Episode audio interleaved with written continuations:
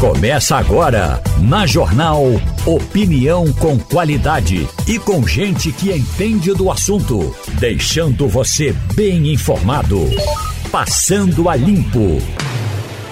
Começou Passando a Limpo agora aqui na Rádio Jornal. O Romualdo de Souza já está conosco, Sandro Prado também já está aqui, formando a nossa bancada. Fernando Castilho está chegando, está chegando. Está, está preso no, no, no trânsito que está, mais uma vez, complicado. Ontem parece que o pessoal estava voltando ainda do feriadão e ontem estava mais tranquilo de manhã. Hoje o trânsito apertou de novo. Hoje foi complicado outra vez. Tem uma coisa, rapaz. Eu não sei se. Sandro, você dirige? Você... Sim. Sim. Não sei se você tem essa dificuldade também. Uma coisa que me preocupa e me irrita muito no trânsito, sabe o que é? Quando o sinal abre, aí o sujeito está no, tá no engarrafamento, já está ali precisando de agilidade, o sujeito fica no celular. E aí ele fica ali, ó, você nota que ele está olhando o celular, aí ele esquece, o sinal abre, o carro da frente anda e ele não anda, e aí você tem que buzinar, você tem que ser chato, eu não gosto de buzinar. Você passa por isso também? Igor, eu tenho passado por isso constantemente, inclusive quando a gente vê os outdoors que diminuíram muito o seu poder né, midiático é justamente por isso. Porque as pessoas não olham mais para frente, não olham para cima, ficam ligadas no celular. Ou estão em WhatsApp, ou estão fazendo outra coisa, ou até nesses aplicativos, como é o próprio tipo do Waze, para se direcionar. Mas isso é muito ruim, porque o sinal abre, as pessoas não passam, ficam lentas no trânsito pela manhã. Já é um trânsito muito complicado e essa desatenção dos motoristas acaba ainda fazendo com que o trânsito fique pior. Fica pior. Ô Romualdo, você dirige mandando mensagem ou assistindo vídeo no YouTube, não? Às vezes eu mando mensagem só no pensamento, quando eu vejo gente empacando o trânsito. Mas é, eu tenho evitado até qualquer tipo de contato com, os, com o smartphone. A não ser que eu esteja numa cidade como em Goiânia, a capital de Goiás, que é muito difícil para quem não é de Goiás dirigir, aí sempre ligo, e aí sim, com responsabilidade, sempre ligo o aplicativo. Agora, eh, ontem eu estava indo ao encontro do prefeito da cidade do Recife para fazer uma entrevista com ele Sim. e parei justamente no trânsito no centro de Brasília, ali nas imediações, eh, numa, numa faixa de pedestre que fica entre o Palácio do Planalto e o Congresso Nacional. O sinal abriu, todo mundo foi embora e a pessoa que estava na minha frente simplesmente ficou literalmente 33 segundos Hum. Eu não sou de buzinar, então eu não buzino. Mas eu fico profundamente irritado quando isso acontece. Daí a pouco eu ultrapassei a pessoa e ela estava dirigindo com uma mão e digitando com a outra. É de uma habilidade impressionante. Fernando Castilho já chegou aqui, já está conosco, com sua camisa azul. Esse azul é o que, Castilho?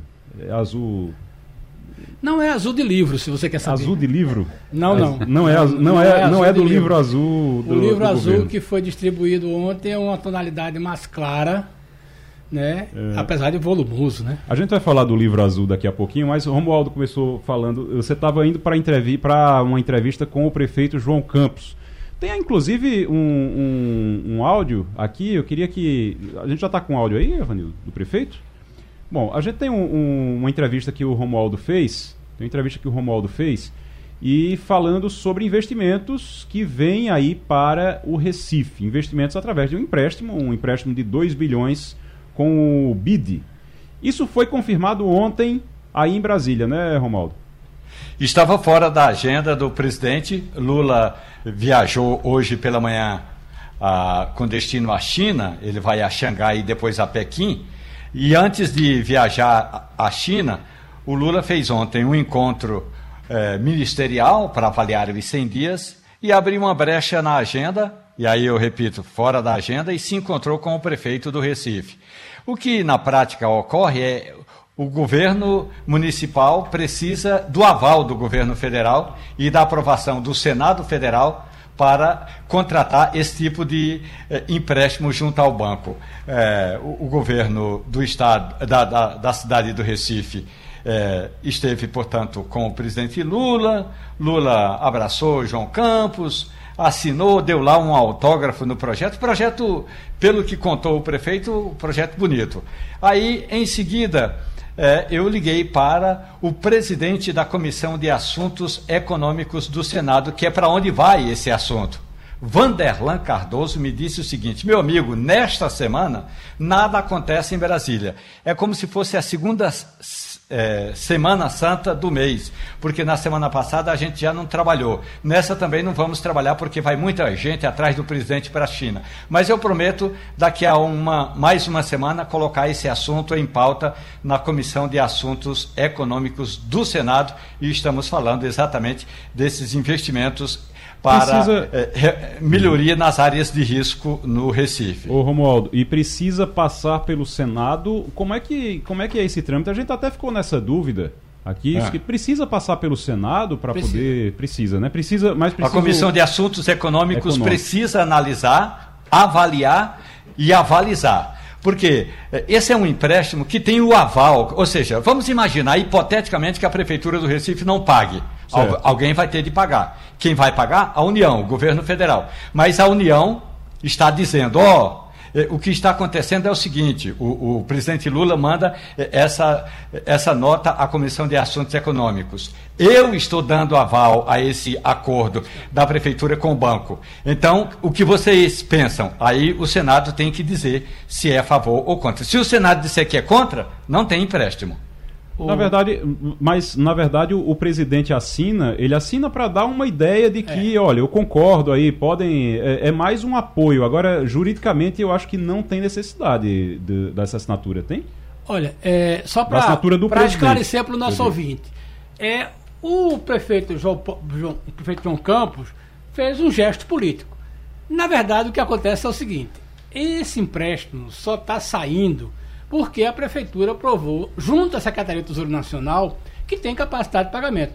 Como aconteceria com a governadora Raquel Lira, como acontece com o Tarcísio qualquer um. Não cabe ao presidente vetar ou não, isso não é. Né? Acontece o seguinte: primeiro, a prefeitura fez o dever de casa, conseguiu o chamado Capag B, pode tomar dinheiro emprestado. Pronto. Segundo, isto quem dá esse aval é a Secretaria do Tesouro. Uhum. Isto é que manda lá, tudo e ela vai. Se o presidente fosse se não fosse, não tem qualquer importância, porque automaticamente qualquer ente, que eles chamam ente subnacional, que é a prefeitura ou o Estado, uhum. que consegue Capag B, pode fazer isso. Onde é que vai acontecer a decisão ou não? Até porque, se, por exemplo, se a, a, a comissão normalmente a gente não tem nenhum caso de uma prefeitura ou um estado que pediu esse dinheiro e não saiu. Então é preciso só para aquela história. Agora, é preciso reconhecer a capacidade de habilidade política do prefeito, que fez literalmente de um limão uma grande limonada. Aí você pega isso aí e ele diz assim: Lula deu aval. Olha, quem, quem dá aval é o governo, não é Lula. Então é preciso reconhecer isso aí também. É o seguinte: agora, não deixa de ser, modo uma grande jogada política você conseguir abrir isso. Rapaz, e outra coisa, o favor que ele faz quando diz assim: Lula deu aval. Não, Lula, eu vou dizer uma é coisa. Eu vou dizer uma coisa, professor Sandro Prado. O senhor vai analisar um, um negócio, mas se o, o, um documento, uma coisa para dar um empréstimo, uma coisa, mas se chegar com a assinatura do presidente, chega com mais força, né? O Senado chega. Ah, sem dúvida alguma. pois é. é. Tem isso, né? Chega com a assinatura do presidente, chega com. Mesmo que seja como testemunha. E aí chega lá para o Senado, né, Romualdo? Agora, o, o prefeito Agora, explicou. A, a Secretaria do Tesouro não libera não libera o aval se não tiver o ok da Comissão de Assuntos Econômicos. Isso está na é. Constituição Federal. Sim, sim. Precisa do, do, aval da Comissão de Assuntos Econômicos. E aí, o que, que vai acontecer? Hum. O Vanderlan Cardoso, que é o presidente da comissão, vai nomear um relator. Ele disse à reportagem da Rádio Jornal que ainda não sabe quem será o relator, mas ele nomeia um relator. Aí o relator combina com a prefeitura, que não precisa ser necessariamente o prefeito, João Campos. Pode ser o, o gestor daquele projeto, pode ser a, a secretária de Finanças se tiver esse nome, ou secretária da Fazenda. Então, vai debater esse tema com o governo, com a prefeitura do Recife. O Romualdo, o que foi que o prefeito. Esse dinheiro vai ser usado como? Como é que foi a sua conversa com o prefeito? A gente tem um áudio aqui, inclusive. Se você quiser vamos ouvir, chamar, então. vamos ouvir. Prefeito, por gentileza, o senhor, nesta segunda-feira, esteve com o presidente Lula e tem uma novidade para a cidade do Recife. Eu lembro que na semana passada o presidente disse a mim que é impossível que o Brasil, desse tamanho, com a riqueza que tem, tenha tantas palafitas. Nós vamos ter alguma solução, prefeito, para as palafitas e as áreas de encosta do Recife?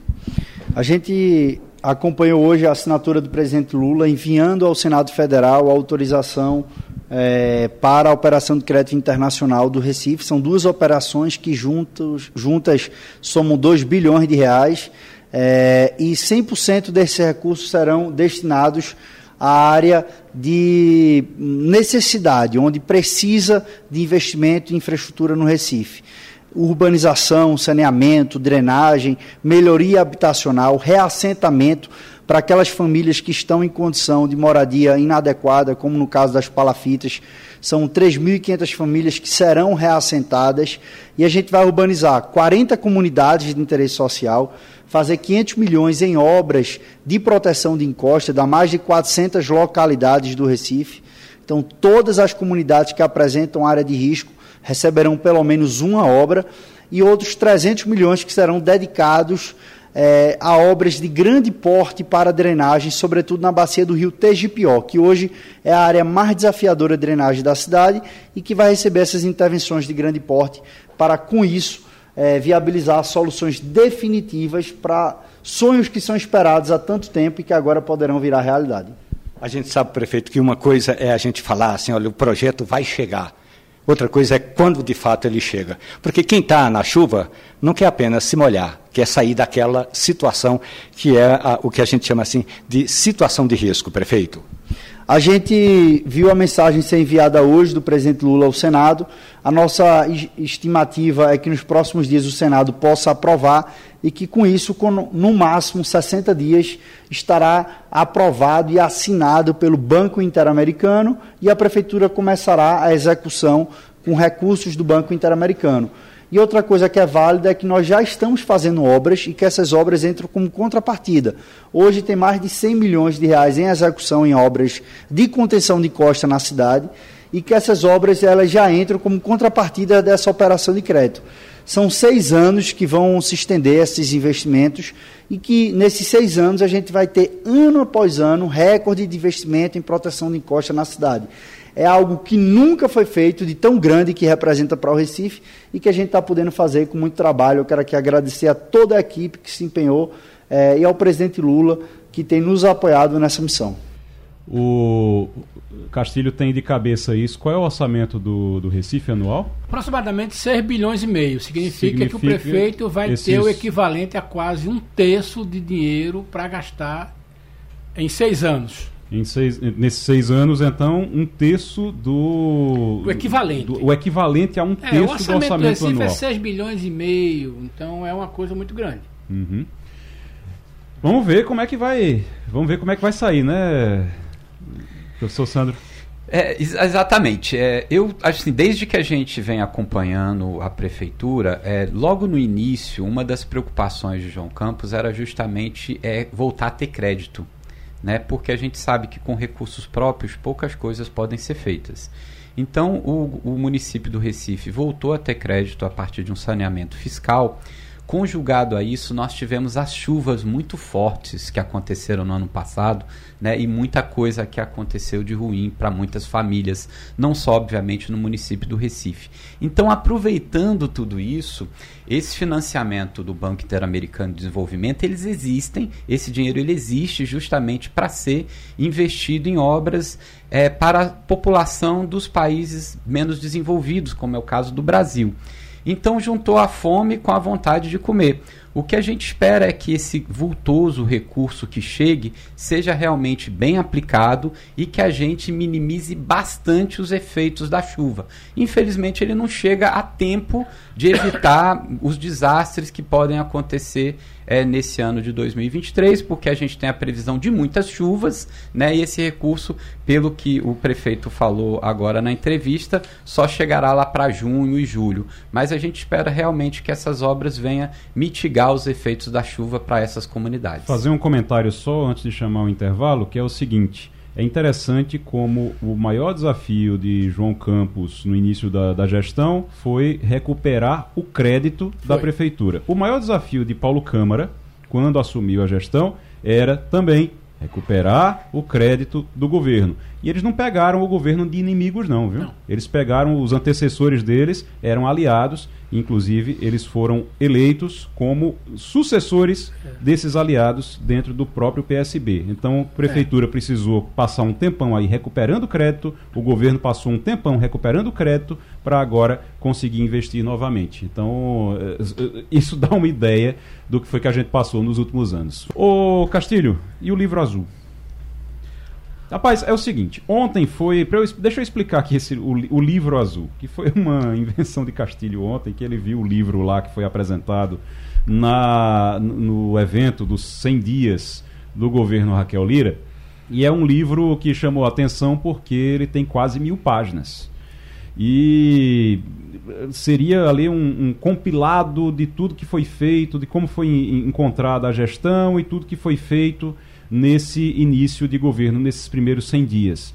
É um, um livro com quase 100 páginas. Eu até brinquei ontem, quando a gente estava conversando, conversando com o Castilho, eu disse, rapaz, quando fizer 300 dias, a gente termina de ler o livro dos 100 dias. Porque é quando fizer um ano, a gente termina de ler o livro dos 100 dias, que é muita coisa mas é importante, é um documento, é um documento que foi levado inclusive para a Assembleia Legislativa, foi levado também para o Tribunal de Contas. Então, esses órgãos, essas instituições estão com acesso a esse livro agora. Agora, é um livro que meio que repete o, é. o, o conteúdo, ele repete o diagnóstico da transição e repete também todas aquelas reclamações que a gente vinha escutando sobre é, prejuízo, sobre dificuldades financeiras, o cofre não está bem como o PSB disse que estava e por aí vai. É isso é. e alguns, alguns planos, algumas Olha, diretrizes também para é, futuro. Né? Me parece claro que a governadora, e certamente com a participação da vice-governadora, decidiu criar um documento para marcar isso. Veja bem, durante a transição, aquela discussão, escolhe secretária, não escolhe, é, é, tudo aquilo que tinha sido apurado pela comissão de transição não ficou, ou pelo menos o governo julga que não ficou, não passou para a população. Parece claro que a governadora decidiu, né, juntamente com a vice também, é, criar um documento. É, esse documento ficou muito espesso, porque tem 830 páginas, né? É, tem uma capa azul, porque Pernambuco, a cor de Pernambuco é azul, uhum. né? É, mas é um documento como quem diz, olha, eu peguei desse jeito, né? Vai ficar para consulta, para documento, para alguma pesquisa.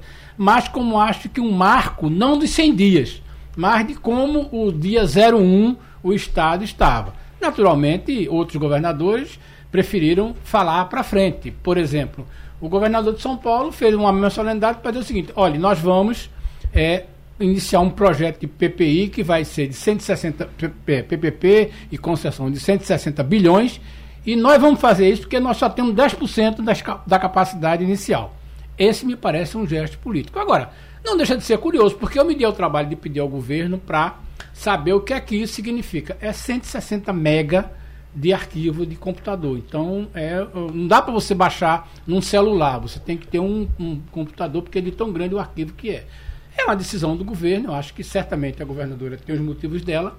Agora, a gente vai sempre ver como é que a oposição vai analisar isso, porque é tanta informação que vai dar margem para, como você diz na coluna de hoje, a oposição trabalhar com dados oficiais é, é, é, anunciados pelo governo. Transforma-se em dado primário, que é para você mostrar uma situação de crise, mas também para você rebater isso aí, porque é um documento que foi emitido pelo governo. É, o Romualdo, o, como é que essa história dos 100 dias está completando hoje? Então, só lembrando, hoje completam-se 100 dias do governo Lula. Hoje completam-se, aliás, ontem, né? Completaram-se 100 dias do governo Lula, completaram-se 100 dias do governo Raquel Lira. E como é que foi no caso de Brasília, essa história dos 100 dias? Foi, teve algum evento grande, alguma apresentação ou não? Uma reunião ministerial. Lula falou dos projetos sociais, que são, em geral, o carro-chefe nos governos do PT. Lula falou uma ou outra vez sobre governos anteriores, usou duas, em dois momentos a expressão eh, herança maldita e afirmou que agora eh, ele tem eh, tratado a vida dele da seguinte forma: ele tem acordado alguns dias mal-humorado, mas ainda assim não deixa que o pessimismo tome conta das ações de governo. Que aí ele disse, aí eu fico olhando no espelho, passa o mau humor e aí a gente tem que ser pessimista e olhar para frente. Agora, o presidente fez uma dura né, cobrança. Né, Tem que ser otimista. A gente deixa, ah, a gente não de pode ser... deixar sim, que o sim, pessimismo sim, tome conta das ações do governo. Aí o presidente cobrou dos presidentes dos bancos públicos, BNDES, Caixa Econômica Federal e Banco do Brasil. É um programa que o Lula chamou de Desenrola. Aliás, o programa foi apresentado na época do, ainda na época da transição que é para dar um apoio, que tem o, o, reduzir o endividamento de 60 milhões de consumidores que têm renda de até dois salários mínimos por mês. Aí Lula disse o seguinte: eu lembro, eu dizia na campanha que se a gente não fizer, dá a impressão de que a gente está enrolando o povo. Não tem sentido. Vamos desenrolar, minha gente. Houve um sorriso maroto, mas o presidente começou a já fazer cobranças em público, porque isso foi no momento em que a conversa dele com os ministros uhum. estava se dando em público. É, e, professor Sandro Prado, como foi que o senhor acompanhou? O senhor acompanhou os 100 dias de Lula, isso que o Romualdo estava falando, a gente falou aqui sobre os 100 dias de Raquel Lira também. O senhor acha que em 100 dias já deu para mostrar alguma coisa desses governos? É, esse marco dos 100 dias, ele acontece em todos os governos. Nesse ano, agora, falando-se do governo federal e dos governos estaduais.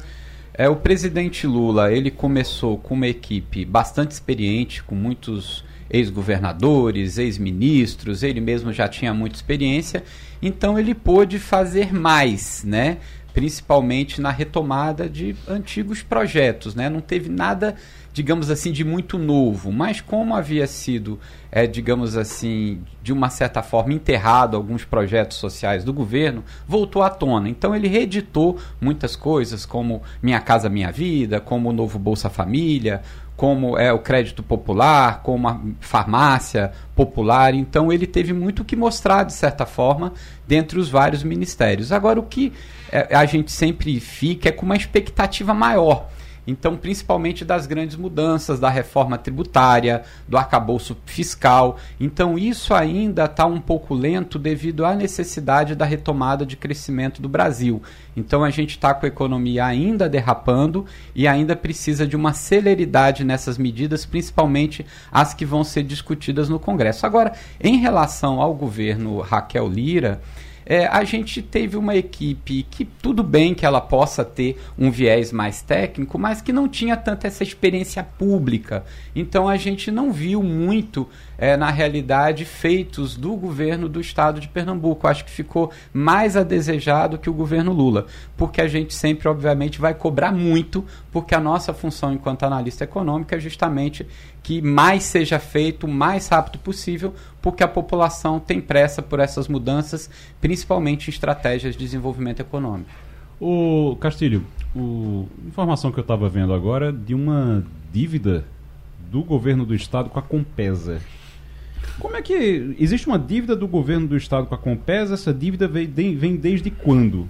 Isso está no livro azul, não? Não. não essa, tá é, essa informação é o seguinte. Ontem a Compesa, Igor, lançou uma campanha de como é, inspirada nessa essa onda do desenrola, de você conceder desconto de até 90%. Hum. E quando você vai ver a, a, estratégia da, da Compesa, é semelhante à de qualquer empresa que quer receber o que está atrasado. As informações curiosas estão no balanço da Compesa que foi publicado essa semana. Diz duas coisas, que o governo do estado tem um pendura lá de 76 milhões desde 2021 está no balanço da empresa. Ou seja, o governo do Estado, que é dono da Compesa, 100% das ações, tem um pendura lá de 76 milhões desde 2021, portanto, do governo Paulo Câmara, que não foi pago em 2021 e que não foi pago em 2022, de 76 milhões. Então, a quando, gente não quando sabe... o Raquel reclama da, das dívidas que ficaram, que o PSB não quer é, falar nisso, mas é. quando reclama tem razão em algumas tem. coisas, porque 76 milhões... Apropriado tanto em 2021 como em 2022, o governo não pagou. Está pendurado lá. Está pendurado lá. Agora, também a gente precisa saber se, se Raquel Lira agora vai aproveitar o mundo do desconto de 90% e vai pagar esse crédito, né? A gente não sabe se isso pode tecnicamente. Agora tem uma informação mais séria. Hum. é que a legislação brasileira, veja como vocês estavam falando ontem aqui no Passando a Limpo, nossos ouvintes viram, essa questão da gestão das empresas públicas. Sim. A legislação brasileira, Igor, permite que uma empresa de saneamento carregue dívidas no seu balanço por até 10 anos. Quando você vê o balanço está com pedra, significa que tem um pendura lá que de conta que não foi paga durante esses 10 anos de 850 milhões. 850 milhões, mas isso não é só do governo, não. Né? Não, isso é não, isso não é do governo. Não, não, isso é dos outros consumidores. Veja hum. bem, só o ano passado foi 110. Mas como ela pode colocar? Ela não coloca isso assim como devedores duvidosos. Ela coloca lá, tá lá, devendo, hum. tá entendendo? Mas é muito sério, porque a legislação brasileira é muito frouxa. Então, por exemplo, ela nem, ela nem, nem bota como prejuízo, né? E aí perdeu. Não, ela bota lá, só ela tem a receber 900 e tantos milhões por 10 anos. Então, à medida que vão passando o tempo, é que ela vai considerando como prejuízo. Mas é muito sério que uma empresa que fature 2 bilhões tem uma dívida que se arrasta há 10 anos de 800 milhões. Isso não impede dela tomar crédito, mas é contra da legislação. Só para finalizar, a CELP faz isso, Igor, em dois anos. Se em dois anos você, por algum motivo, não pagar, aquilo é dado como perda total, é dado como prejuízo. Ela pode até pedir para uma empresa cobrar como está no Serasa, mas aquilo é prejuízo. Mas a Compesa não fica se dez segurando anos. ali 10 anos. 10 anos, tudinho, isso é muito dívida. ruim. Ô Romualdo, o... isso é, é. Ontem o Roberto Guzmão fez um elogio aqui ao governo Bolsonaro em relação aos Correios. Eu até registrei isso hoje na Verdade. coluna. É, que aliás devia fazer escola, porque você reconhecer é bom. É. Você reconhecer aquilo que deu certo é bom. No caso, é, é, os Correios também ficam. Tem esse regime também, né? De, de segurar prejuízo? Não, ficar, não, não. como é uma empresa pública, ela tem, mesmo sendo empresa pública, ela tem que apropriar logo isso aí. Na verdade, tecnicamente, o cara assim, provisão para devedores duvidosos. Mas o... Na verdade, é o cara que não vai pagar, você bota lá. Mas o que eu quero entender é o seguinte, Romualdo, rapidinho para a gente ir para o intervalo, que a gente vai conversar hoje sobre a situação das escolas também, das ameaças que estão sendo feitas em escolas. A gente vai falar sobre isso com uma pesquisadora que aprofundou bastante no tema, fez uma pesquisa muito ampla. Eu estava até vendo a pesquisa aqui, bem interessante, a, a Cleo Garcia. Daqui a pouquinho a gente vai conversar com ela. Agora, eu quero primeiro saber: os Correios foram retirados mesmo, Romualdo, da lista das empresas que iam ser desestatizadas, que iam. É, a, a, o, o capital privado ia entrar? É, o que o presidente disse ontem na reunião ministerial foi que algumas empresas, e cita ah, especificamente os Correios, tiveram de ser colocadas eh, no passado eh, na lista de possíveis privatizadas, porque elas estavam em débito.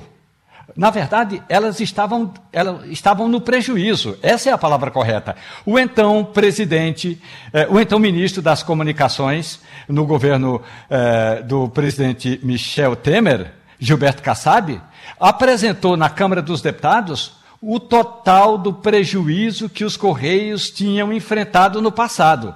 E aí, com o tempo, esse prejuízo foi saneado. E um dos fatores, não é o único, mas um dos fatores é porque os Correios estavam pagando dividendos, estavam pagando é, salários altos e dividendos, é porque tem uma parte dos Correios que dá lucro aos seus diretores. Então, esse foi um dos motivos alegados pelo então ministro das Comunicações, Gilberto Kassab, para dizer: ó, oh, os Correios estão no vermelho e nós vamos colocá-lo colocá-los no azul e entregou ao presidente Bolsonaro no azul. Vamos, vamos com o Emerson Pereira, então? A gente tem uma informação, é o seguinte, o, o, Emerson Pereira ele circulou por escolas da região metropolitana e a gente vai ouvir agora o que, é que o Emerson tem a dizer. Emerson? A Escola Luiz de Camões, na Brasília Temosa, zona sul do Recife, foi uma das unidades de ensino alvo das ameaças que circulam nas redes sociais. Hoje a instituição suspendeu as aulas por dois motivos. Porque os professores da rede estadual estão em paralisação pela campanha salarial e também para que fosse realizada uma reunião com os pais e com as mães dos alunos para conversar sobre as ameaças de um suposto massacre. As famílias foram informadas que ontem a gestora da escola esteve na Delegacia de Crimes Cibernéticos e pediu que a Polícia Civil investigue de onde partiram essas ameaças. A mãe de uma aluna do sexto ano conta como ficou sabendo sobre os comentários que circulam nos corredores do colégio e também na internet. Ontem, ao trazer ela aqui para a escola, era sete e meia, né, que é a entrada, eles seguraram. Disseram que não podia é, entrar E aí. Aí começaram a revistar as bolsas, só podia entrar quem estivesse com os pais. Aí daí então, daí então deu oito horas, disseram que iam liberar porque tinham chamado a viatura e a polícia não tinha chegado. Então iam liberar as crianças. Então liberou, ninguém falou o motivo. Disseram que foi uma ameaça, devido a uma ameaça. Hoje, uma equipe da Polícia Militar esteve no colégio para acompanhar a reunião com as famílias. O pai de uma aluna de 11 anos pede que o reforço na segurança das escolas seja constante. Não é só na entrada ou quando largar, é todo momento. Hoje em dia, a escola antigamente era o lugar mais seguro que a gente deixava nossos filhos. Hoje já não é mais. Então precisamos ter segurança tanto fora como dentro da escola também. Nossa equipe passou também agora há pouco por uma escola particular no bairro de Boa Viagem, que reforçou a segurança no colégio. Outras unidades de ensino da rede particular divulgaram comunicados informando que estão aumentando a vigilância e melhorando o esquema de identificação para entrada, permanência e saída dos alunos. A Polícia Militar e a Polícia Civil de Pernambuco informam que estão atuando juntas para apurar as ameaças contra escolas na região metropolitana do Recife e também em outras cidades, como por exemplo em Palmares, na Mata Sul do estado. O Sindicato dos Estabelecimentos de Ensino, o SINEP, diz que também está acompanhando a situação de perto. Emerson Pereira, Rádio Jornal, Rádio Notícia. Obrigado, Emerson. Esses, essas ameaças às escolas estão realmente preocupando, preocupam muito. Os pais ficam muito preocupados, a comunidade escolar fica toda muito preocupada. E nós estamos na linha agora com Cléo Garcia. Ela está, inclusive, pela, com imagem, é, pelo Zoom também para gente. Quem estiver acompanhando pela internet pode acompanhar Cléo Garcia e já estamos com Fabiola Góes também. A Fabiola Góes entra lá de Washington sempre aqui às 9h45. Eu pedi para a Fabiola Góes entrar antes aqui exatamente para a gente, para ela participar também dessa entrevista, que é muito importante porque eu estava vendo o trabalho da, da Cléo e Cléo Garcia é um trabalho muito, eu estava vendo aqui um resumo desse trabalho e é um trabalho muito importante, muito amplo e inclui também aqui a, a, a, capa, inclusive, é o massacre que aconteceu em Columbine, é, com 15 mortos, uma tragédia em 1999, que é sempre lembrada, lembrada tragicamente lembrada, nesses momentos. Cléo, seja muito bem-vindo ao Passando a Limpo. Muito bom dia para você. Bom dia. Bom dia, bom dia a todos. Eu agradeço a oportunidade de falarmos de um assunto tão importante. Cléo Garcia é especialista em justiça restaurativa, mestranda na, na, Unicamp e pesquisadora de um estudo inédito do grupo Ética, Diversidade e Democracia na Escola Pública. Foi realizado ao lado da professora Thelma Vinha. O Cléo estava olhando o seu trabalho, um resumo, claro, do seu trabalho, e uma coisa que me chamou a atenção aqui em relação a, aos, a, aos estudantes e aos ex-estudantes que praticam esses atos é que tem sempre a ver com. Eu queria entender por que a escola? Por que é que eles escolhem as escolas, exatamente? Por que é que a escola, que, como um, um pai disse agora na nossa reportagem e me chamou a atenção, ele disse: a escola é o lugar é o, é o lugar onde a gente acha que os nossos filhos estão mais seguros. E por que a escola? É exatamente por isso, por causa da sensação de segurança que a escola dá. Então, atacar isso é, é... seria isso? É, é, triste a gente ouvir isso, né? Que a escola não é mais segura. Mas veja, é, o nosso estudo, nós nos debruçamos sobre esse tema uh, no ano passado, porque nós vimos um aumento assim exponencial sobre ataques em escolas. E o, a nossa pesquisa é realmente sobre esse tema.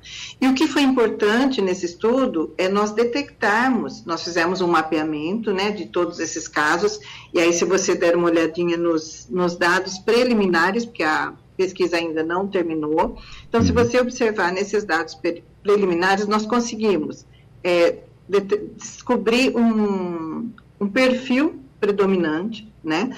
Nós uh, detectamos também é, que esses adolescentes não fazem isso de uma, de uma maneira assim, é, de repente, em surto, né? Existe todo um planejamento. Então, o nosso estudo ele é sobre ataques a escolas, mas com recorte, ou seja, que tenham sido cometidos por alunos e ex-alunos é, que tenham sido planejados, né, que tenha havido uma tentativa de, de crimes contra a vida, né, tenha ele sido consumado ou não, e nós é, nosso, nosso objetivo até a finalização é também podermos discorrer um pouquinho mais por que escola, porque eles, os ex-alunos, por exemplo, voltam à escola também.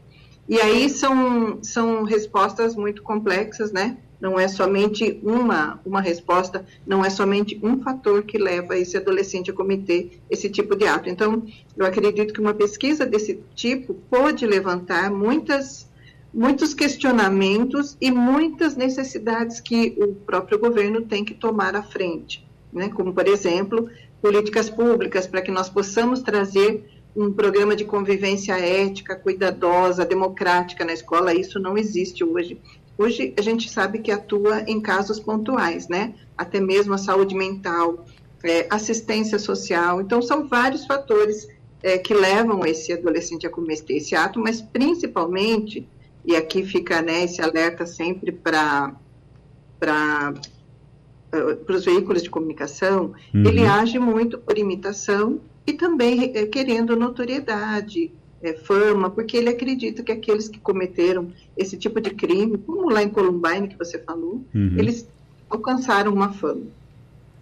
A gente, é, aqui no Sistema Jornal do Comércio, inclusive, tem uma política de não divulgar. A gente é, realmente, é, inclusive, foi divulgado essa semana nossa política de não divulgar essa não divulgar nomes, de não divulgar detalhes, exatamente para evitar esse tipo de coisa. Eu acho que tem que ser algo é, tem que ser algo entendido realmente como um compromisso da mídia, de forma geral. Mas você tem redes sociais, né? E as redes sociais, é, elas acabam atuando. Eu vi um, o Flávio Dino, inclusive estava repercutindo bastante, o Flávio Dino, ministro da Justiça, irritadíssimo com algumas algumas redes sociais, e aí citou um, algumas delas, principalmente Twitter, que ele disse que elas não têm esse compromisso, e inclusive numa reunião que aconteceu essa semana, uma dessas empresas disse, não, a gente não vê nada demais em, em ter foto lá, com e ele se irritou, e foi uma, uma briga, uma confusão isso acaba incentivando. Então é, é bom a gente, a gente reforçar isso. O Sistema Jornal do Comércio já tomou essa medida de não divulgar, muitos outros veículos já tomaram essa medida também, mas é bom a gente reforçar, aproveitar que a gente está falando com uma especialista no assunto. Isso reforça, é, realmente, isso incentiva. Quando mostra o, o, o sujeito lá, quando mostra o rosto, quando dá a identificação, né? Perfeito é, não só incentiva, como é, às vezes serve de tutorial, né? Porque é, são divulgados muito, muitos vídeos de como aconteceu, qual foi o modus operandi desse, desse autor, é, qual foi o planejamento que ele fez. Isso nós ah, orientamos que não seja divulgado, né? Desde o início, a gente já fala isso há muito tempo, é, sobre esse, o pessoal fala em efeito contágio, nós falamos em imitação, né? Porque eles trazem uma inspiração, mas nós temos que é, entender então que esse adolescente que faz isso, ele participa é, de grupos que é, fazem essa, esse, essa apologia ao crime, que eles fazem é, uma divulgação, disseminação de discursos de ódio contra as minorias sociais e, e faz parte também dessa cultura que a gente chama de cultura mórbida, você divulgar vídeos é, idolatrando, glorificando esses autores, mostrando o momento em que ele atira. É, então, é, por que tudo isso? Porque também eles vêm de, um, de uma situação de adoecimento, de sofrimento, que a vida para eles não faz sentido, né? A, a vida desse adolescente é uma vida de exclusão, de de não pertencimento, de, de violências, às vezes até violência doméstica. É, de, então, ele encontra nesses grupos um reconhecimento e um acolhimento. E para ele, cometer um ato desse faz sentido é, no momento em que ele ganhar uma fama, é, no momento em que essa vida tão insignificante que ele tem passe a ter algum, alguma alguma visibilidade, porque ele é um adolescente que não tem essa visibilidade, trabalha, fica, vive em isolamento social, enfim, são vários fatores. O... Mas essa questão realmente de divulgação pela imprensa é um fator assim é, é gravíssimo. E só mais uma coisinha antes de você falar, é, você trouxe a questão das, das redes sociais sem regulação e sem nenhuma responsabilização. E é assim mesmo que a gente tem os retornos deles, que tem que ter uma é, a liberdade de expressão e que eles se pautam nisso e não há responsabilização e nenhum filtro. Deixa eu passar agora para Washington, direto de Washington, Fabiola Góes. Bom dia, bom dia. Léo, eu queria que você falasse um pouquinho em relação à prevenção. Você citou aí agora há pouco que políticas públicas deveriam ser criadas, a gente não tem isso no Brasil, para poder impedir esse tipo de, de caso. Aqui nos Estados Unidos, toda vez que tem algum tipo de massacre envolvendo criança também, nesses casos né, que são, estão atingindo o pico nos últimos anos, eles falam em regulação de armas, no Brasil também, né, de deixar mais restrito o acesso de armas de fogo e esses fuzis de assalto para a população. Só que também saiu uma nova pesquisa aqui dizendo que 80% dos casos poderiam ter sido impedidos e que o ideal seriam as escolas incentivarem os alunos, os professores a denunciarem, porque a maioria desses autores eles teriam dado pistas, falado para algum familiar ou então escrito em algum papel, algum plano de ação e isso poderia ter sido evitado. Então, eu queria saber qual é a tua opinião em relação a isso. Oi, Fabiola. Sim, realmente faz parte, então, dessa divulgação, né, dessa necessidade de ser reconhecido, essa disseminação de, de, de atos que ele vai cometer. Então, seja através das suas redes sociais, da, da, dos próprios amigos, né, na família. É, e a, aí nós estamos falando, então, Fabiola, de, da prevenção, mas numa forma é, punitiva, né, de denúncia, e, e, a gente acredita que precisa muito mais que isso, né, talvez nós criamos agora aqui no Brasil um canal dessas denúncias para que possam ao menos ser rastreadas, né, as ameaças, mas isso é uma ação pontual, né, é, quando eu falei que, eu falo sempre que não há uma solução simples nem rápida, né, porque envolvem muitos setores. Até mesmo nos Estados Unidos saiu até um artigo dizendo que existem, é, me parece que existem, assim, mais de 46% das escolas têm policiais armados, mas nenhuma delas tem também um, um trabalho de saúde mental, né, ou assistência social. Então, as crianças acabam, assim, prevenindo aquele, aquele ataque físico, mas não a saúde mental, ou mesmo as necessidades sociais. Então, a gente é, orienta que essas políticas públicas possam ter, em primeiro lugar, como você falou de prevenção, quais são os protocolos, né? Eu sei de um caso desse, para quem eu denuncio, essa pessoa que vai receber essa denúncia, o que ela vai fazer com isso? Quais são os encaminhamentos que são dados? Porque a gente sabe que não basta apenas punir, né? É necessário um acompanhamento. E, infelizmente, Fabiola, aqui no Brasil, nós temos muita deficiência em, em redes de apoio, que a gente chama, né? Então, a escola não vive so, sozinha, né, isolada. Ela necessita da rede de apoio da saúde, da assistência social e de todas as, as áreas de proteção à criança e ao adolescente. Então, é, é vai ser muito trabalhoso, viu, Fabiola? Mas a, a, prevenção também passa pela escola se tornar um lugar mais ético, né, um lugar de convivência democrática, cuidadosa. Então, veja que o diálogo passa por tudo, porque esses adolescentes vão buscar nesses grupos, e isso já está claro em vários estudos, que eles realmente, através de, de, jogos virtuais, acabam se vinculando a grupos que disseminam ódio e, e incitam o crime, né?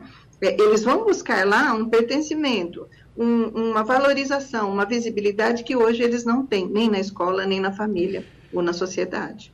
Não sei se eu respondi o que você queria fazer.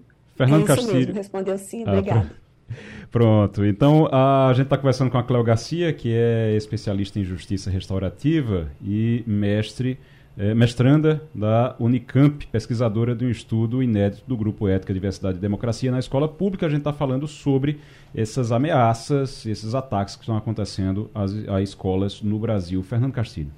Bom dia, Cléo. É, eu queria só fazer um pequeno observação sobre esse comentário do professor dizendo que a escola não é mais o lugar. Não!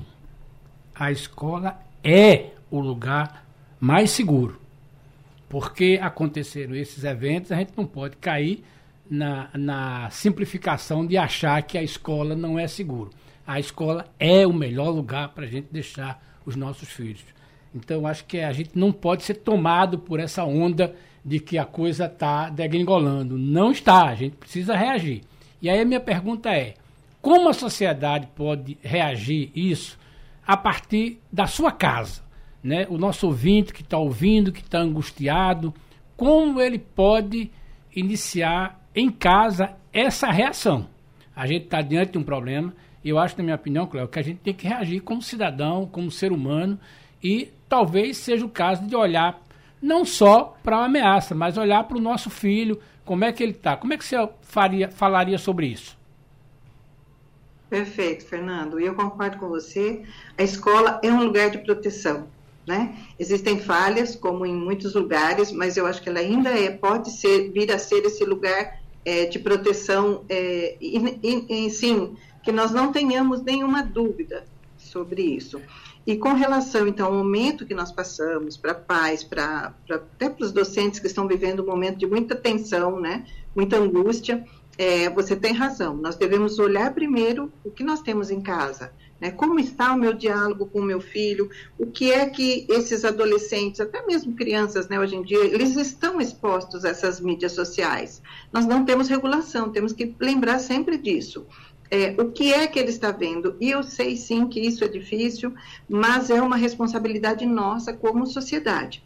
É, então, a, a, assim, implementarmos um diálogo e sincero, e mesmo nas escolas, né? Acredito que hoje, nesse momento, é importante que todos façam rodas de conversa entre os docentes, entre docentes e alunos, entre os próprios pares, para que possam deixar claro que Existem muitas fake news, existem ameaças com o intuito de é, gerar o pânico, né, fomentar o pânico, e aí eu acho que é um momento muito valioso para a escola e até própria, a própria família é, debater, se informar o que são discursos de ódio, o que significa extremismo, como que esse extremismo pode cooptar meu filho, né, ou meu aluno, como isso tem sido tem acontecido então, é porque a, o, o, discurso de ódio sempre existiu, mas as mídias sociais, elas, amplificaram essa voz. Então, ele alcança todo mundo. E aí, no momento em que o adolescente quer ser, quer ser pertencer, né? Ele quer ser incluído num grupo, vale até mesmo esse tipo de grupo. Então, onde é que a gente pode dar um passinho para trás e perceber é, onde que nós estamos falhando com esse acolhimento ou esse diálogo? Vamos para Brasília agora, nessa conversa com a Cléo Garcia sobre as escolas e a, a segurança nas escolas, mas principalmente a segurança é, dos nossos estudantes, dos nossos professores também. Romualdo de Souza, que é professor, inclusive, né, Romualdo? Cléo Garcia, muito bom dia. Eu sou da época em que no Brasil nós tínhamos a APAM, Associação de Pais, Alunos e Mestres.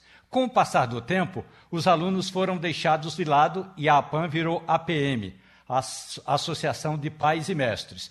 E agora, com todos os motivos que a sociedade moderna nos impõe, o que antes era um colegiado envolvendo alunos, pais, mais a escola, hoje a gente está querendo, hoje a sociedade está querendo terceirizar e entregar tudo para uma guarda armada, uma guarda civil ou a polícia militar, só para pegar a sigla da PM. O ministro eh, da Justiça, Flávio Dino, disse: olha, a gente tem 150 milhões de reais para investir nessa área. Mas a questão que a gente sabe, Cléo, que não depende só de recursos. Com certeza, com certeza.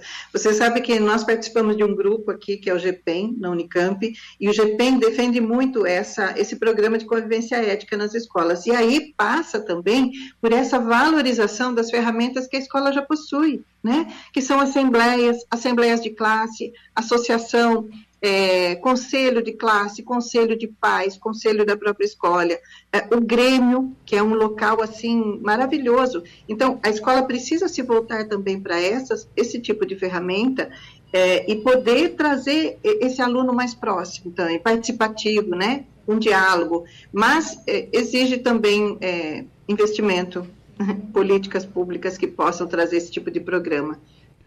Professor Sandro Prado. É, bom dia, Cléo Garcia. Primeiro gostaria de parabenizar tanto você quanto a sua orientadora Thelma Vinha por esse trabalho tão importante no momento que a sociedade está bastante tensa com esse fato da violência nas escolas. Eu acho que é, a sua pontuação foi muito feliz e muito pertinente sobre várias coisas, como é a questão do efeito imitação desses nossos jovens, desses nossos adolescentes, que foram ampliados pelas redes sociais, pelo acesso à internet, à dark web. Então nós não estamos falando apenas mais do que a gente falava no passado de bullying, não é mais uma questão realmente dessa agressão que as crianças e jovens sofrem nas escolas pelos próprios colegas, mas também é algo que é muito articulado.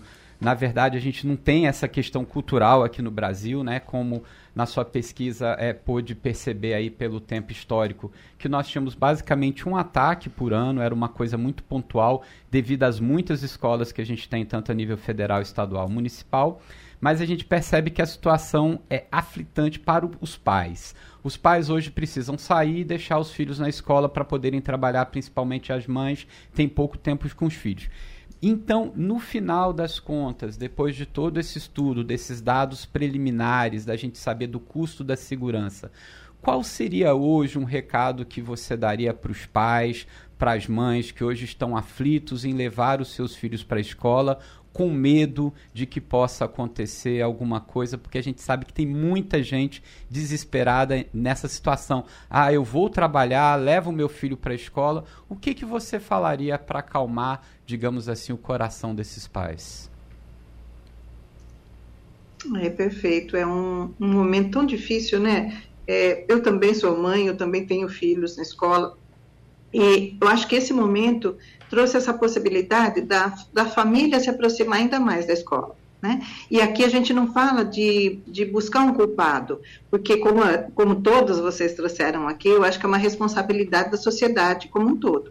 Mas eu acho que principalmente nós temos que ficar atentos a fake news, a cuidar para que os nossos é, filhos ou adolescentes não é, disseminem ainda mais, né? Porque às vezes eles recebem um vídeo num grupo é, e, e, o diálogo traz essa, essa, essa possibilidade, né? De você se colocar realmente, é, não estou dizendo aqui da gente se colocar com uma forma é, impositiva ou punitiva, mas de uma forma acolhedora para aquele aluno ou filho entender Quais são os riscos? Nós precisamos esclarecer. Eles são crianças, eles são é, adolescentes. Os adultos da, da, da, do relacionamento ali somos nós. Né? Então, nós precisamos, antes de mais nada, o que eu sugiro para esses pais é se informem, leiam, tirem dúvidas com a própria escola, mas não divulguem fake news, não divulguem vídeos, áudios desses pseudo, é, é, eles se dizem influenciadores, né?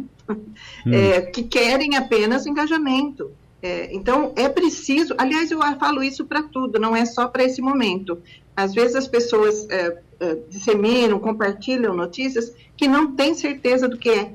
Ou seja, questionem, sejam críticos com aquilo que receba e ensinem seus filhos a olhar para isso também. E nesse momento se unir com os profissionais da escola, eu acredito que seja para haver um cuidado coletivo. Quando a gente olha coletivamente para tudo isso, é, saem boas ideias, há um cuidado mútuo, então eu acho isso muito importante nesse momento.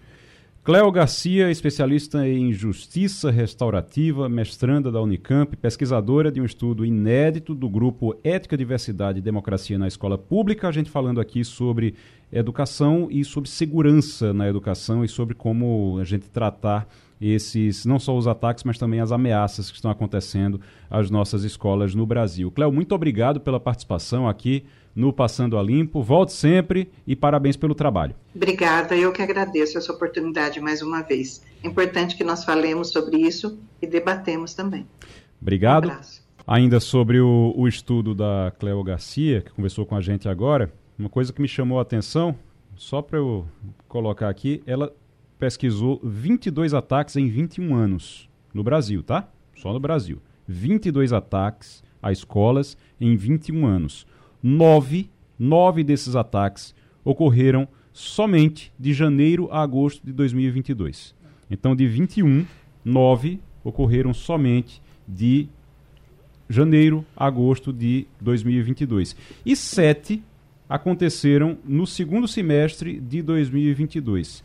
dois em 2023. Então, Olha, é um fenômeno que a sociedade não está preparada para discutir isso. A gente não é. tem é, instrumentos ainda, eu acho que até instrumentos técnicos, instrumentos de, de literatura, de abordagem para decidir isso. Esse é um fato de, como é que chama, janeiro de 22, a partir, em cima de uma internet, em cima de, de um mobile, de um, uhum. de um vídeo, de um equipamento cada vez mais poderoso, né, que é usado para o bem, mas que é usado para o mal. É um desafio para a sociedade, é, para o ser humano mesmo, não é simples não. Fabiola Góes. Continuamos agora eu... direto de Washington, Fabiola. É, então, Biden. Oi, pode falar, Fabiola. Eu queria, eu queria entrando nesse tema, continuando nesse tema de sim, armas sim. de fogo, né? Aqui os Estados Unidos eles pagam um preço muito alto. Aqui a gente está num recorde e ontem teve mais um massacre. Foram cinco mortos numa agência em Kentucky, uma agência de uma agência bancária o governador ontem foi para a televisão fazendo um apelo. Ele perdeu um amigo que trabalhava nessa agência bancária. Um homem de 23 anos entrou, era um ex-funcionário do banco que foi demitido. Então, assim, aqui, para você ter ideia, só nesse ano já são mais de 146 ataques com armas de fogo, em que quatro pessoas pelo menos morreram e mais a pessoa que atirou. Então, realmente é, é muito grande, eles continuam debatendo o caso aqui, mas é um grande desafio para todas as autoridades. Não são só em escolas, né? aqui também agências bancárias, casas de show. Então, aqui realmente é uma epidemia que se vive nos Estados Unidos em relação a isso. E tem uma coisa, tem uma informação que inclusive você traz aqui, Fabiola. 330 milhões de pessoas possuem 500 milhões de, 500 milhões de armas. É nos Estados Unidos. Exatamente, exatamente. É muita gente com arma aqui nesse país. A população fica totalmente à mercê. Alguns estados têm alguma regulação mais restritiva que vasculha a vida pregressa desse cidadão e outros estados são completamente liberados assim você pode comprar um um compra no supermercado, no supermercado. Né? Tem redes de supermercado, sem enquanto você está botando ali no carrinho carne, frango, você leva rifle também aqui nos Estados Unidos. Então, assim, eles pagam um preço muito alto porque existe uma, na legislação, na Constituição americana, esse direito, é a segunda emenda americana, o direito de portar arma de fogo aqui nos Estados Unidos. O debate nem é esse de desarmar a população, não. O debate é não se vender armas de fogo para pessoas que têm antecedentes e também esses rifles. Só que os republicanos, eles não deixam passar a legislação mais restritiva aqui na Câmara e no Senado. Então, o presidente Biden, cada vez que tem um, um caso como esse, né, em que mais muita gente é assassinada, quase todo dia tem mais ou menos, é, esse ano, mais de, mais, mais de um por dia em que gente morreu em ataques em massa aqui. Então, é realmente bem, bem complicado e só tende a crescer. A maioria das, das mortes com armas de fogo também aqui está é, relacionada a pessoas que tiram a própria vida. Então é um caso sério. E as crianças, a arma de fogo é o principal morte de criança aqui nos Estados Unidos. Romualdo de Souza. Fabiola Góes, bom dia para você. Quer dizer que o Departamento de Justiça está investigando o vazamento de documentos secretos na guerra da Ucrânia. O que tinha nesses documentos, Fabiola? Olha, é mais um escândalo envolvendo o vazamento de informação que os Estados Unidos tinham. São documentos secretos que foram revelados no final de semana pelo jornal The New York Times. Mas, primeiramente, eles apareceram numa, numa rede social, o Discord, que é uma rede social que, que tem, atinge muita gente aqui nos Estados Unidos que jogam esses joguinhos de internet. Então, esses documentos revelam detalhes de operações, inclusive da Rússia, como é que a Rússia está se preparando, a data em que eles estão pensando num ataque, estão promovendo, né, que vão promover um ataque, mas também enfraquece muito a, a Ucrânia, que revela o quão frágil está a situação de armas na Ucrânia e o quanto a Rússia poderia se aproveitar dessa situação. Então, o FBI aqui, a CIA, o governo, o Departamento de Estado, está todo mundo investigando quem foi que vazou né, esses documentos. Essa, essa, pelo menos uma pessoa ali tirou foto né, de, desses documentos sigilosos e disponibilizou na internet. Então, assim, eles estão levando isso muito a sério, querem descobrir quem foi que vazou essa informação. A, a Ucrânia pedindo é, é, que eles investiguem a fundo, a Rússia também. Então, eles revelam realmente detalhes mesmo, táticos, né, de operações dos dois países envolvidos nessa guerra, mas isso acaba enfraquecendo. A gente não sabe como é que vai ser o futuro aí dessa guerra por causa disso, porque eles realmente falam de esquemas táticos. Esses documentos falam de, de esquemas táticos. Sandro Prado. É, Fabiola, a gente aqui no Brasil acabou de ter as eleições presidenciais, né? Então aqui a gente não está discutindo mais esse tema. Ano que vem nós teremos as eleições municipais.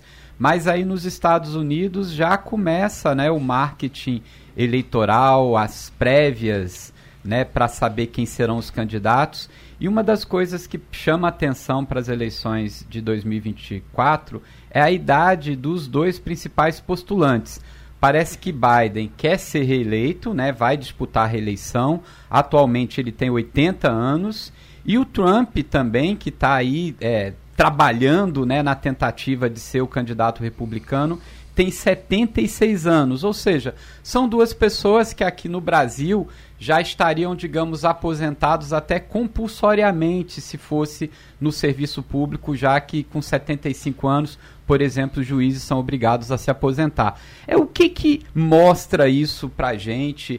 dessas pessoas mais velhas terem tanto poder aí nos Estados Unidos? Seria um conservadorismo? É, o que, que é que está acontecendo aí entre os democratas e republicanos que indicam pessoas com idade avançada?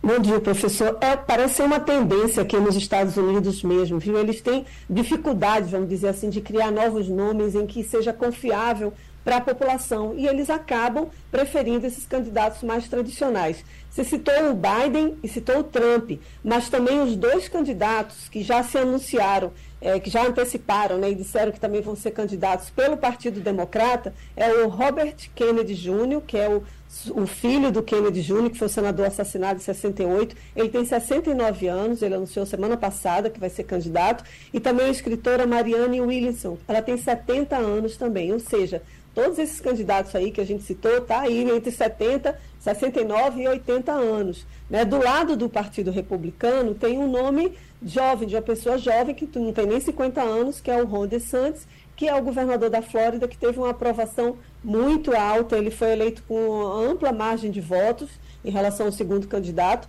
e aí eles entram nessa disputa. Agora, o que ficou, o que está todo mundo comentando aqui, é o anúncio mesmo do Biden. Ele não anunciou oficialmente, mas anunciou um canal de televisão, a rede NBC, em que ele seria, sim, o candidato. E aí não tem ninguém do Partido Democrata que diga, olha, Biden, pelo menos não oficialmente, é, talvez deixe um espaço para um próximo candidato, né? Porque quando ele sair da presidência dos Estados Unidos, ele vai ter 86 anos, né? Ele tem 80 agora, tem mais dois anos de mandato.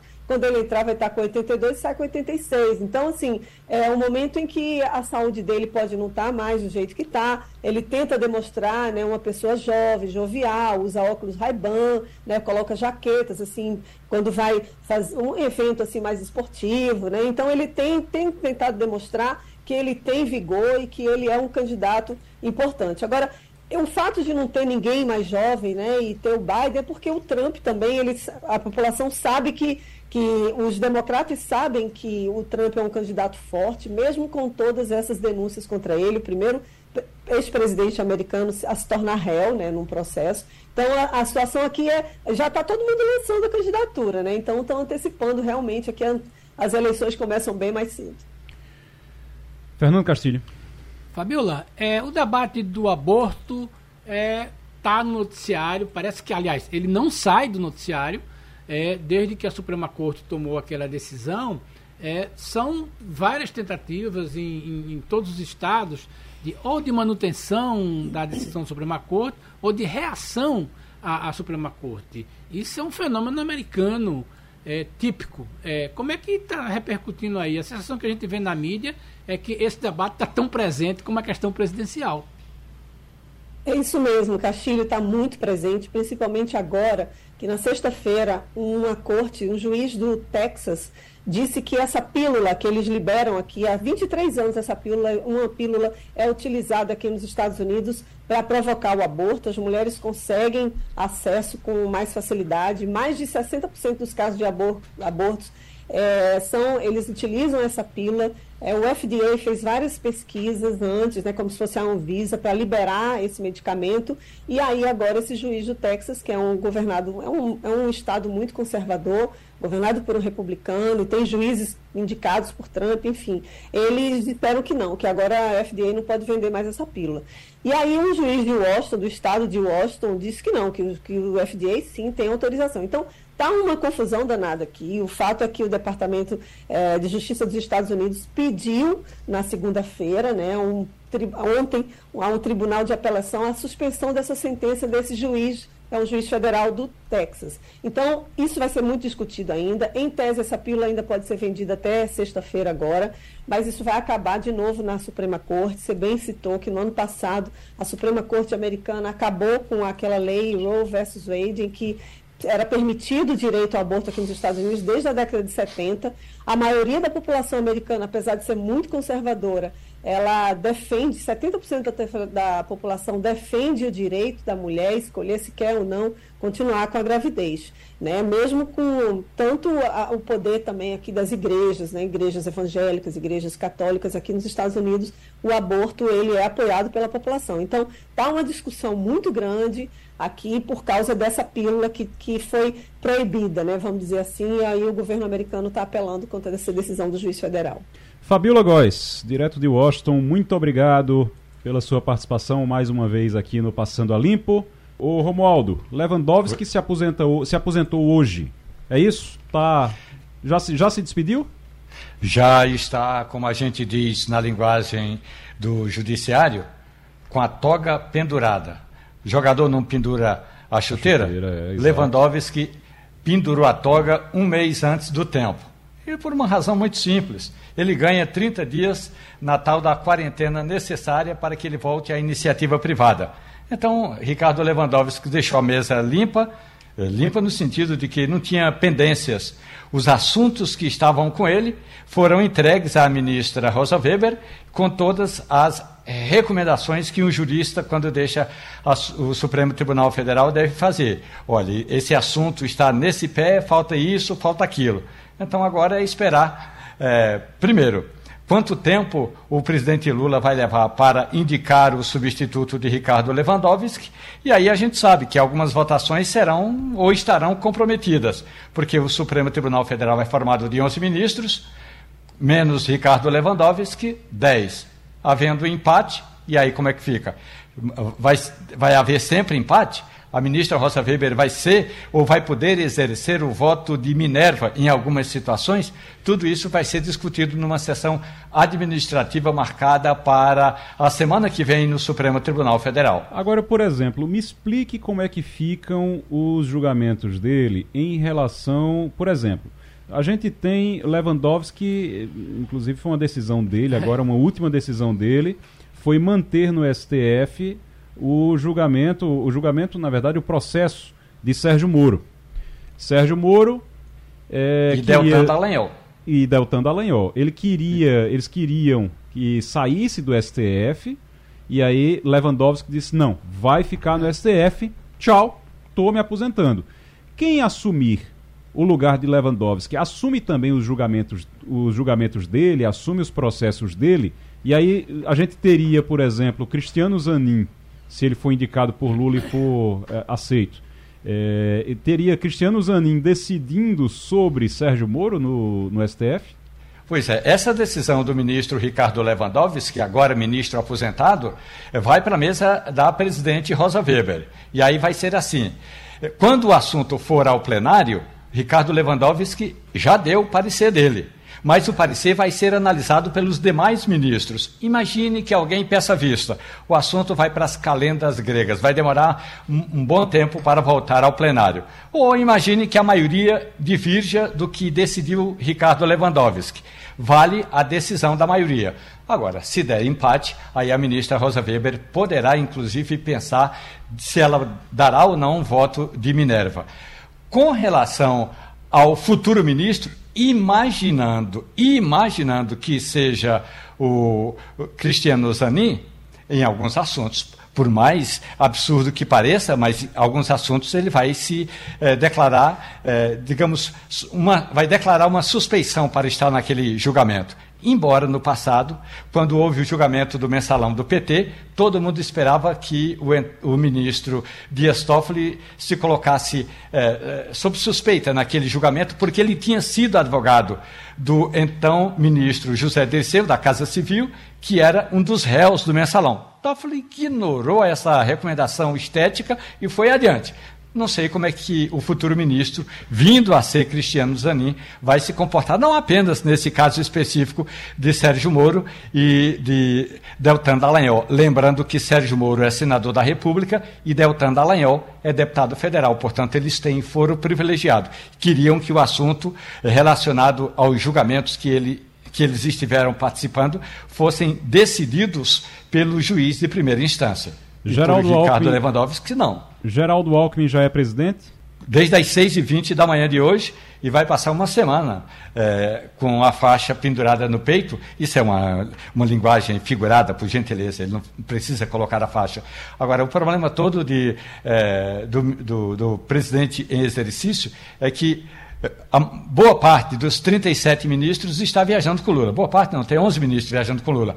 E muita coisa eh, está em cima da mesa eh, do presidente em exercício, porque ele, ele também é ministro eh, da área de indústria e comércio. Então ele está muito preocupado com esses assuntos. Aliás, para ser sincero, o, quem deveria estar na China agora mesmo era alguém assim muito próximo.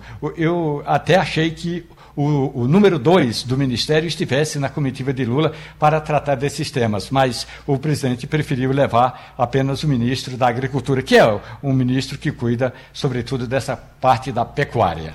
A gente vai falar agora sobre os mercados, Castilho. Os mercados. A, a, tem uma mudança. Primeiro, para a gente explicar essa mudança aqui, que é o seguinte: a gente tinha no Recife a CESURB.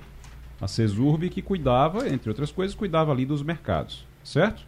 Agora a gente tem a Conviva, foi instituída pela Lei 19.036, sancionada agora em 31 de março pelo prefeito João Campos. É a Conviva Mercados e Feiras Autarquia Municipal, que será responsável pelo gerenciamento e manutenção de feiras e mercados públicos no Recife. A gente está na linha agora com o Gabriel Leitão, que é diretor da Conviva, de mercados e feiras.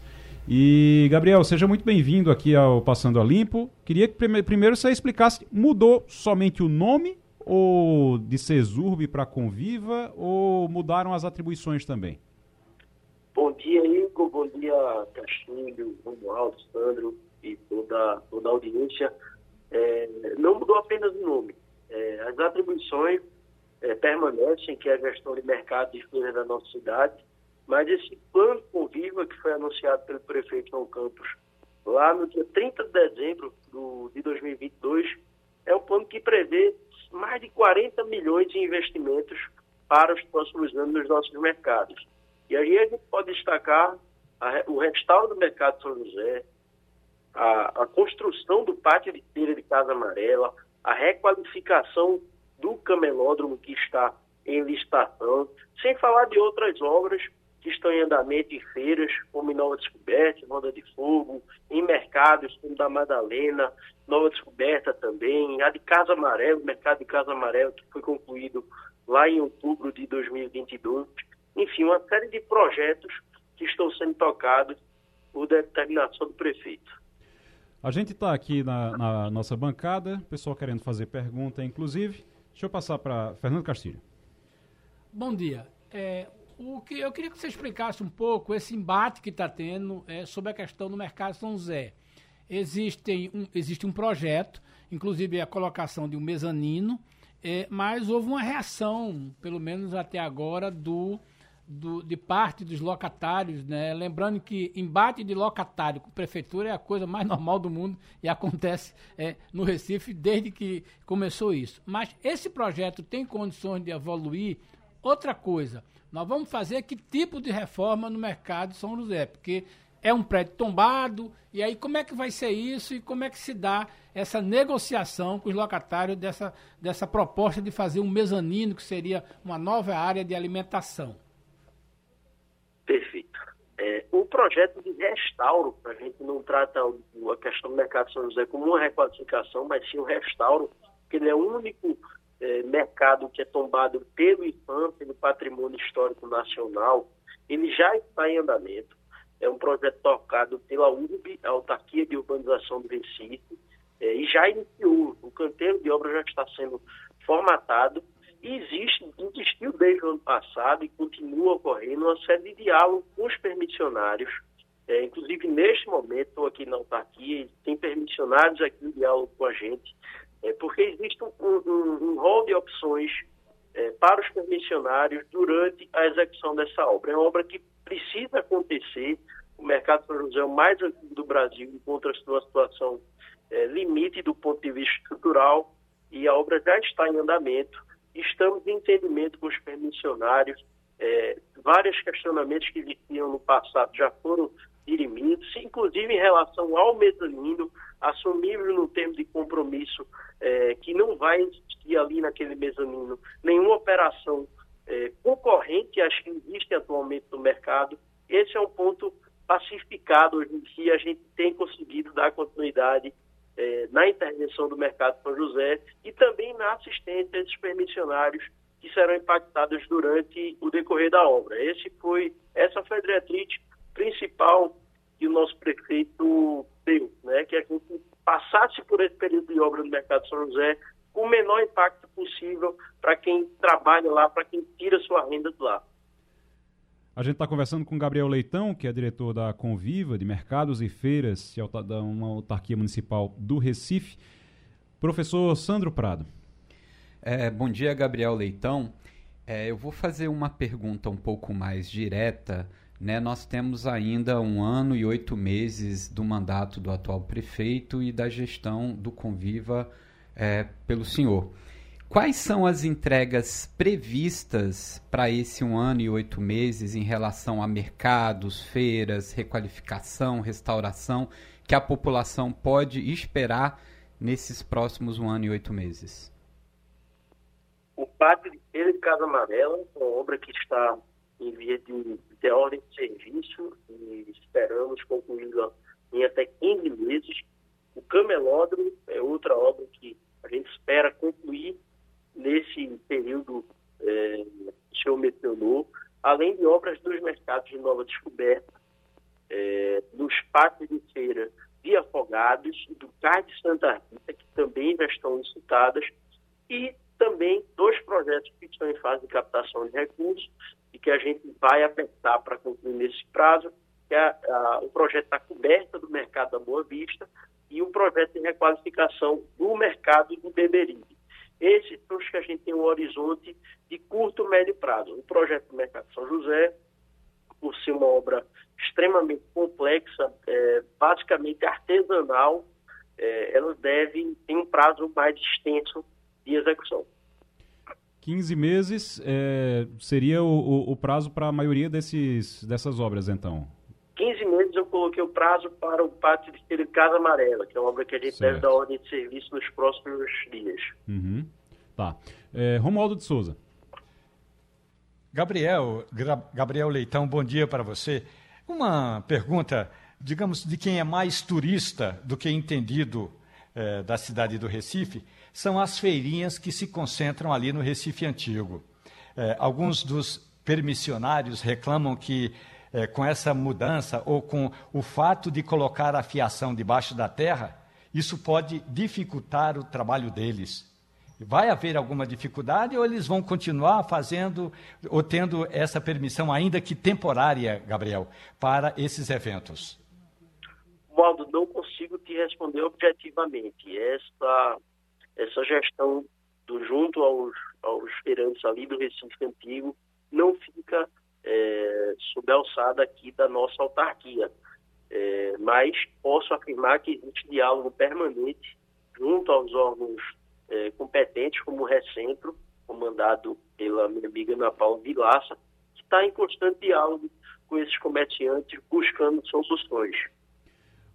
Fernando Castilho, tem mais uma pergunta. Gabriel, tem uma curiosidade aqui que está demandando aqui de um, de um internauta, que é o seguinte: é, nós vamos ter, ao final desse ano, a conclusão daquele complexo ali do Carro de Santa Rita, de um hotel do Centro de Convenções. E a informação que nós recebemos é que há uma demanda dos empreendedores da, na hora de, da requalificação do mercado do Carro de Santa Rita ser liberada um terreno que é da prefeitura, que hoje é o estacionamento, para que se permita uma conexão entre o complexo lá do hotel e do centro de convenções é, com o mercado de São José. Isso é uma demanda que está é, você está acompanhando isso? O prefeito já formou opinião? É, nós vamos ter essa conexão mesmo desse complexo turístico de, do centro de convenções, do hotel com, com o hotel, com o mercado de São José? Como é que você é, é você está informado disso? Como é que está essas negociações? Dentro desse, desse, dessa iniciativa da requalificação do mercado de São José, uma das ações foi a desapropriação de uma área, sim, que, é, que conecta ali aquela área do Cais de Santa Rita ao mercado de São José. É um antigo galpão que era usado como estacionamento. O prefeito publicou um decreto colocando essa área como de utilidade pública e já existem estudos é, para é, a fase seguinte à requalificação do mercado de São José, porque essa área vai ser utilizada pelos permissionários que optarem pela realocação durante o período de obra. E depois de concluída a obra, é, existem sim estudos já em andamento sobre a utilização dessa área para conectar o Caixa Santa Rita, todo aquele complexo, aquele investimento privado que está ocorrendo ali é, nos antigos armazéns, nos antigos galpões, ao mercado de São José. A gente pode dizer, sem sombra de dúvida, que aquela região ali, em 5, 10 anos, terá outra cara e a gente vai, vai fazer o que está a nosso alcance para transformar esses equipamentos que estão lá, né? o Carro de Santa Rita, o Mercado de São José, é, que são pontos frequentados por turistas e principalmente pela população da nossa cidade, que tem uma identidade é, muito forte com esses equipamentos. O, o Gabriel, só para encerrar, é, eu tive recentemente num um dia, acho que num fim de semana, num sábado pela manhã, e aí disse, não, vou tomar um café em algum lugar ali pelo, pelo Recife Antigo. Eu fui levar minha esposa para um, um, evento, uma coisa, disse, vou aproveitar para tomar um café aqui. Não encontrei nada por ali aberto. E aí alguém me disse, ó, oh, tem que ir lá no, no, no Carro de Santa Rita. Lá no Carro de Santa Rita tem umas barraquinhas lá que tem um, um, um café.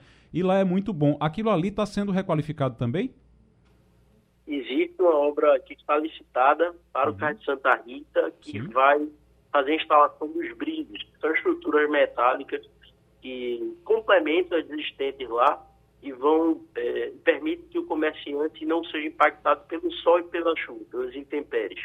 Essa uhum. obra a gente espera iniciar ainda é, no mês de maio, uhum. com prazo de conclusão aí 12 meses, para entregar ainda, ainda uma qualidade melhor ali no Carro de Santa Rita.